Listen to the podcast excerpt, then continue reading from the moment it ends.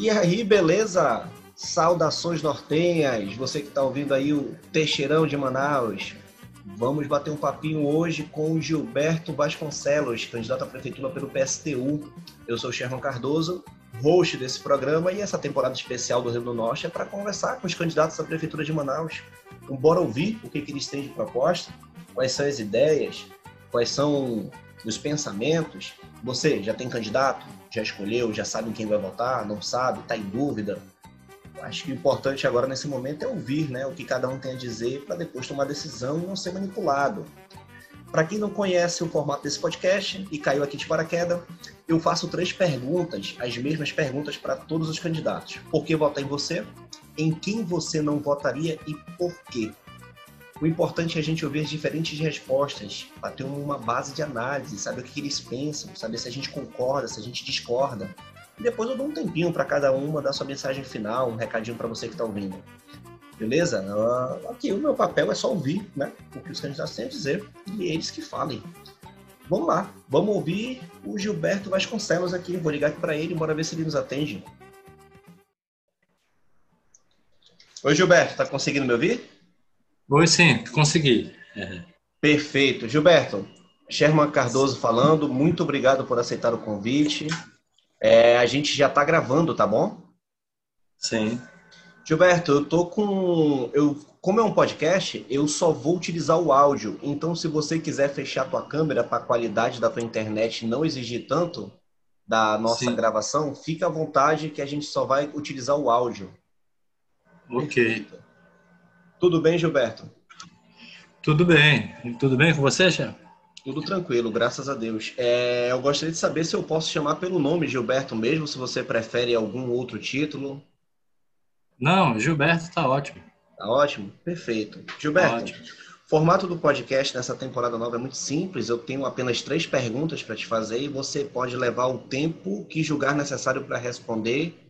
Eu não vou te interromper porque eu acredito que nesse momento é importante a gente ouvir e não falar. Certo. Temos duas orelhas e uma boca, então vamos ouvir mais, certo? Ah, sim. Gilberto, eu já vou começar com a primeira pergunta, que é para não tomar muito seu tempo. Então, por que votar em Gilberto Vasconcelos? Bom, primeiramente, bom dia para você, Sherman. Bom dia para todas as pessoas que estão nos ouvindo, né, que vão nos ouvir. E eu estou candidato representando um projeto socialista e revolucionário é, que o PSTU defende para a sociedade. Então, é, nosso projeto ele tem uma diferenciação com as demais candidaturas, tanto aquelas que tradicionalmente são chamadas de direita, né, quanto as da esquerda, na, na, na qual o PSTU também é classificado né, por muita gente. É, só que tem uma diferenciação importante que eu queria é, deixar muito claro, que é o seguinte: é, os partidos da, da ordem, os partidos da direita, eles são partidos que defendem o grande capital, o grande empresário e o Estado, assim, com a prefeitura, né, enfim, os órgãos estatais todos, estão a serviço de atender essa classe que a gente chama de burguesia, classe dominante, que é dona dos meios de produção é, e que faz é, a utilização do Estado para atender todos os seus interesses. Né? Então, esses são os partidos tradicionais da direita, né? o partido da ordem. E tem os partidos de esquerda que eles, mesmo em certos momentos, às vezes até na maioria dos momentos, defendendo os interesses da classe trabalhadora, eles defendem os interesses sem romper com essa ordem, mantendo a dominação dessa classe sobre a classe trabalhadora. E o resultado que a gente vê é que esse sistema que nós vivemos, que é o capitalismo, ele tem produzido, por um lado, uma riqueza imensa. Você vê aí nas estatísticas é, o acúmulo de riqueza de grandes grupos empresariais. Inclusive, agora, na pandemia, alguns setores lucraram muito, inclusive setores de saúde lutaram, é, lucraram bastante com o adoecimento das pessoas, né, com a morte, inclusive, e é, outros setores, como o setor bancário e os grandes industriais, também lucraram muito. O setor do agronegócio aumentou os preços do alimento sem justificativa nenhuma. É, não aconteceu nenhuma catástrofe, não aconteceu uma seca que pudesse destruir as plantações, é, nada que justificasse um aumento tão grande dos alimentos. Mas eles aproveitam a crise para lucrar em cima da classe trabalhadora, tirar o couro, na verdade, da população que precisa se alimentar. E assim também o setor da saúde, empresários da saúde, é, se aproveitam com o adoecimento, a pessoa quando adoece precisa de, de hospitais, e como o setor público não atende, porque existe uma política de estado mínimo para a população e para a classe trabalhadora, o serviço de saúde, assim como outros serviços, eles são deixados de lado, são precarizados. A população é, fica sem o atendimento, boa parte dos trabalhadores ficam com seus salários atrasados. A gente viu aqui em Manaus é, meses e meses é, de salários atrasados. A política, desde o governo central, desde o Bolsonaro, é atacar mais ainda o direito dos servidores públicos. Inclusive, hoje é o dia do servidor público, e é um dia que a gente tem que discutir esses ataques, porque o ataque ele tem dois, dois objetivos. O primeiro é tornar a vida do servidor público um inferno, uma quantidade de ataques que faz com que esse servidor não consiga sequer sustentar direito suas famílias, sua família. Esse é um alvo. O outro alvo é a própria população, porque ao apresentar, ao prestar um serviço péssimo, a população acaba não gostando, que é natural, criticando o serviço público e recorrendo ao serviço privado, que aí vai ter que pagar de novo, porque a pessoa já paga um imposto. Então, os partidos de esquerda, de um modo geral, eles criticam isso, mas quando governam, eles não rompem com essa lógica.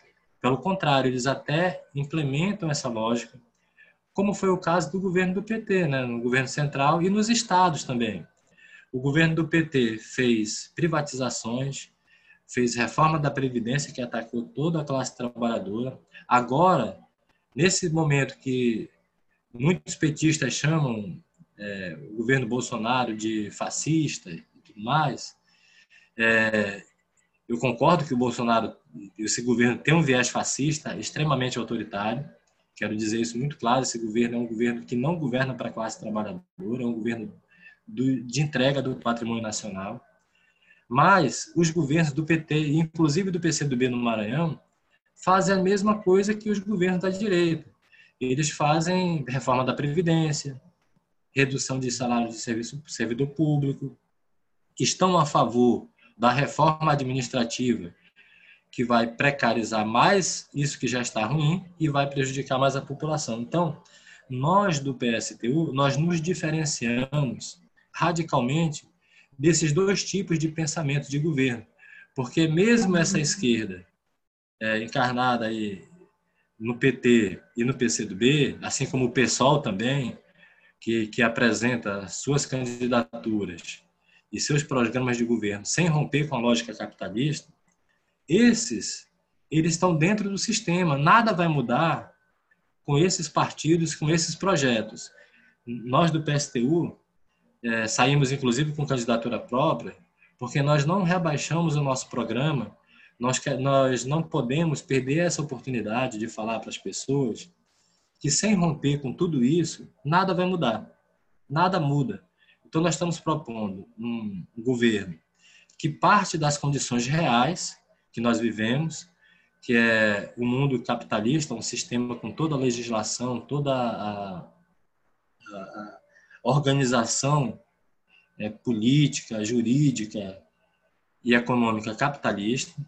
Partindo disso, a gente propõe é, mudanças socialistas, que caminhem no sentido da socialização da riqueza da distribuição da riqueza, do ataque aos privilégios e da melhoria de condições de vida de toda a população rumo a um governo socialista. Como nós pretendemos fazer isso? Nós pretendemos governar por meio dos conselhos populares, apoiados no conselho, nos conselhos populares, é, que, na nossa opinião, é uma forma de devolver o poder para o povo. É, nas constituições, tanto federal como estadual, e, é, diz que todo o poder emana do povo. Só que o povo vota, escolhe os representantes na hora da campanha eleitoral, como é esse momento. Os políticos todos, de um modo geral, dizem aquilo que o povo quer ouvir, mas depois que passa, eles não governam para o povo, governam para os grupos empresariais. E aqueles que tentam, aqueles poucos que tentam governar é, em benefício do povo, eles são bloqueados. São totalmente bloqueados. Então, esse, essa forma de governo, de sistema, é uma forma que não permite que o povo tenha poder. Os conselhos populares é outra forma de governo.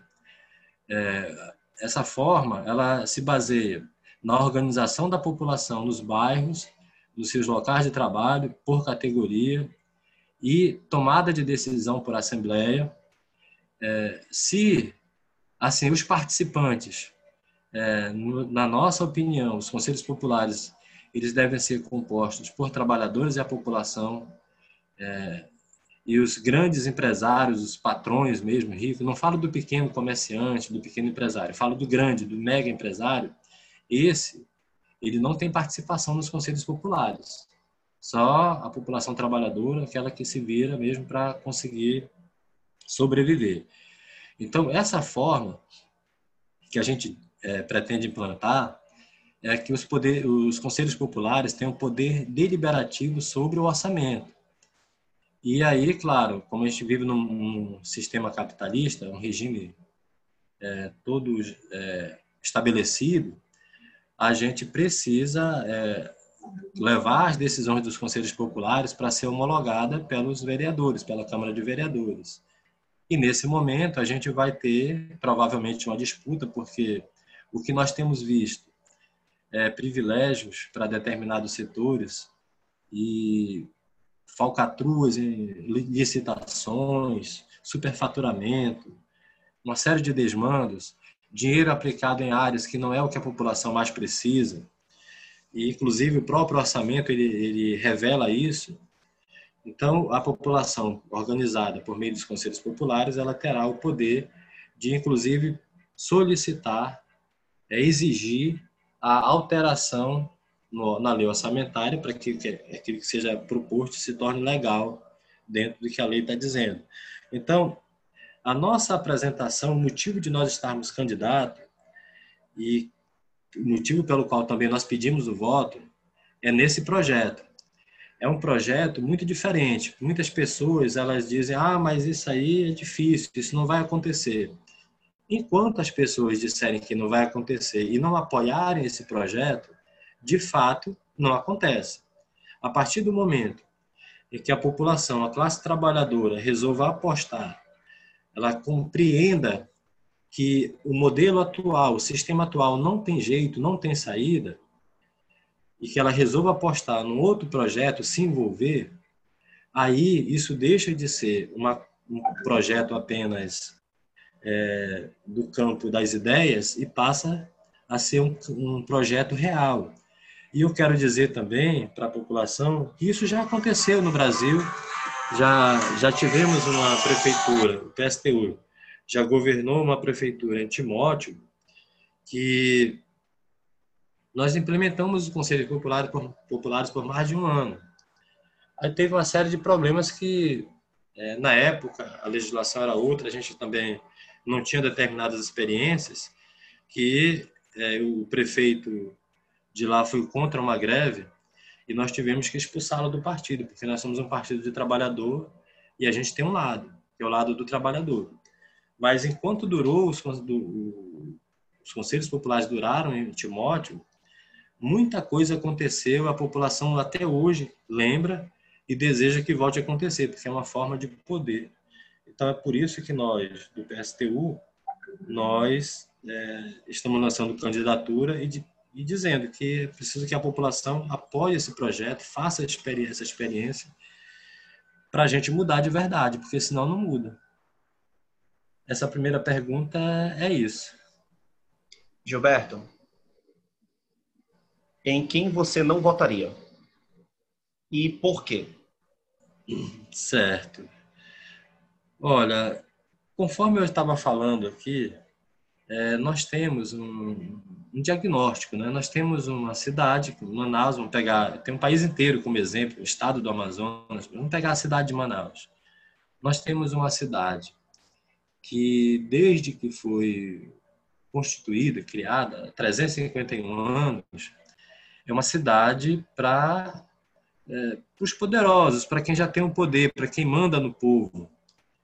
Atualmente é a mesma coisa. Basta a gente ver uma cidade com 2 milhões e 300 mil habitantes, mais ou menos, é isso que o IBGE estima, é, essa cidade ela tem uma capacidade de, de, de, atender a população muito reduzida. É notório assim que a gente não tem um bom atendimento de transporte, transporte público não é planejado. É, a cidade cresceu empurrando a população trabalhadora que ganha menos para longe do centro, onde tem os prédios históricos, onde tem as praças, a, parte cultural da cidade mais antiga. E nós temos um grupo de políticos que se reveza o tempo todo no poder. Era o Gilberto Mestrinho, veio a falecer, mas ainda no, no grupo dele governando. Veio um que está candidato agora. É, tem outros que não estão candidatos, mas estão por trás apoiando. Ou seja, é um grupo político. E tem a renovação desse grupo político, que, que, que já carrega o peso da, das acusações de suspeita de superfaturamento, suspeita de contratos é, fraudulentos, e que tenta se renovar perante a população, dizendo que vai resolver tudo agora, vai fazer hospital, vai resolver problema das escolas. Eu sou professor e eu sei que não se resolve com passe de mágica. Nós temos um déficit de 173 escolas da prefeitura, é, temos um creche. É, em creche, em termos de creche, nós temos aí um déficit que é em torno de 120 mil crianças fora da creche. Isso é um crime duplo, porque, a primeiro, a criança ela não vai ter aquela capacidade orientada por profissionais de desenvolver suas habilidades motoras, habilidade fina, coordenação fina. E, por outro lado, as famílias, e prejudica muito mais as mães de família. As mulheres que não podem nem trabalhar porque não têm com quem deixar seus filhos. E, às vezes, deixam com vizinha, com amiga, e vão se obrigam a trabalhar nessas condições. Quem é responsável por isso? São esses políticos que estão aí, no, os políticos tradicionais. Então, não voto nenhum deles. Tem os partidos da esquerda, como eu já falei, que, embora sejam partidos que fazem crítica, que apontam os mesmos erros que nós apontamos, são partidos que não propõem romper com a ordem. Eles dizem simplesmente que a questão é que eles é, não vão roubar, que vão prestar contas e tal. Só que isso não resolve, isso é insuficiente, isso é obrigação. Não é nenhum mérito de um político prestar contas, isso é obrigação. Entendeu? O mérito é a gente propor um programa, um projeto que rompa com essa lógica de uma vez por todas, e nenhum deles, nem da esquerda, está apresentando. Tem um outro grupo de políticos também, que é ligado ao governo Bolsonaro, que propõe resolver as coisas é, pelo viés do autoritarismo. São os coronéis, os capitães, os majores, os, os políticos delegados que estão aí, dizendo que o problema da população principal se resolve com, por exemplo, armando a guarda municipal, que vai resolver o problema de segurança. Isso é um absurdo, é um engodo, populismo barato, que faz com que a população acabe é, incorporando essa ideia de que o problema da violência se acaba com mais violência. E não é. O problema da violência ele é combatido com geração de emprego, com democracia, com a população tendo poder de decidir as coisas. E aí, nenhum desses grupos, nem esses da esquerda, nem esses tradicionais, nem esses novos é, ultradireitistas, nenhum deles propõe resolver o problema. Sabe por quê? nenhum deles tem um programa para resolver de verdade o problema do desemprego. Eu sempre cito o exemplo da Sony, que já anunciou que ano que vem vai fechar. Quase duas mil famílias ficarão desempregadas. Qual, é, qual foi o pronunciamento que eles fizeram em relação a isso? O governo, o prefeito e esses candidatos? Nada, nem, nenhum. Sabe por quê? A única proposta que eles, que eles têm é mais isenção fiscal, é tirar mais dinheiro que serviria para a população para deixar nos cofres dos empresários. Por outro lado, eles dizem o seguinte: vamos meter bala, matar a população pobre, a população dos bairros periféricos, a juventude, que sem orientação, a juventude que sem perspectiva de futuro acaba muitas vezes sendo captada pelo, pela, pelos grupos marginais, pelo tráfico, é, como uma alternativa que às vezes oferece uma fonte de renda. Então, eles dizem que vão resolver com violência, matando, encarcerando. E os problemas reais? Nenhum deles promete combater. Quando eles fazem, eles fazem de maneira enganosa. Então, não voto nenhum desses aí. É, nós temos a nossa candidatura do PSTU, nosso número é 16. É, por isso, porque nós não podemos é, nos omitir, não é, não fazemos isso e não seria certo numa eleição como essa que estamos vivendo a gente deixar de participar e não apresentar alternativas. Existe alternativa, só que essa alternativa que nós estamos apresentando, ela exige romper com todas essas ilusões, com todos esses enganos que são colocados. E as ilusões, elas não morrem sozinhas. As pessoas têm que lutar contra elas. Nós estamos dizendo que o caminho para isso é a organização em conselhos populares e que esses conselhos populares têm poder de decisão. E, e também tem muitas tarefas que devem ser feitas. Nós precisamos combater desde o governo Bolsonaro, precisamos tirar esse presidente, esse vice também, não só o presidente, mas esse governo inteiro precisamos tirar todos esses governos corruptos envolvidos com falcatruas, o governo estadual, e precisamos ter no governo municipal é, um prefeito que seja é, um servidor da população. Inclusive, nós defendemos que o salário da, do prefeito, dos, dos, dos cargos da prefeitura, ele seja igual de um trabalhador, um professor, por exemplo, um operário especializado, entendeu? Porque não tem por que um, um prefeito, se, que é um servidor público, ser privilegiado, ter, ter privilégios de toda a ordem, enquanto a população passa fome, a população fica sem emprego, sem segurança, sem asfaltamento, sem calçamento nas ruas, sem moradia. Manaus tem um déficit absurdo de habitação. Então é por isso que nós estamos candidatos, não votamos nenhum outro desses aí, e por isso também que nós pedimos o, o voto no 16, no PSTU, como apoio a esse projeto. As eleições sozinhas não vão mudar a vida do povo.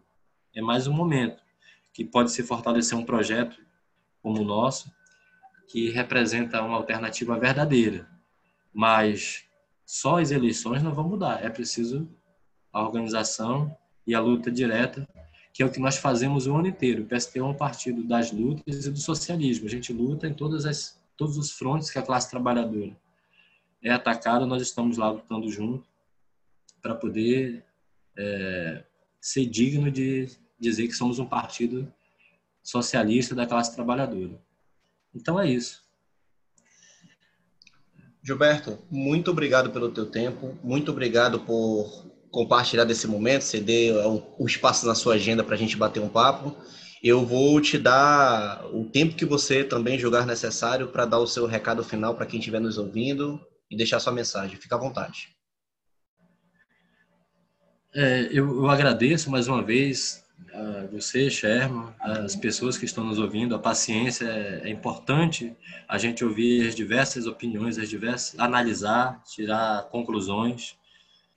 E, como eu falei, nosso projeto é um projeto socialista para resolver os problemas da, da população e da classe trabalhadora, mas não se realiza com o Gilberto sozinho fazendo as coisas.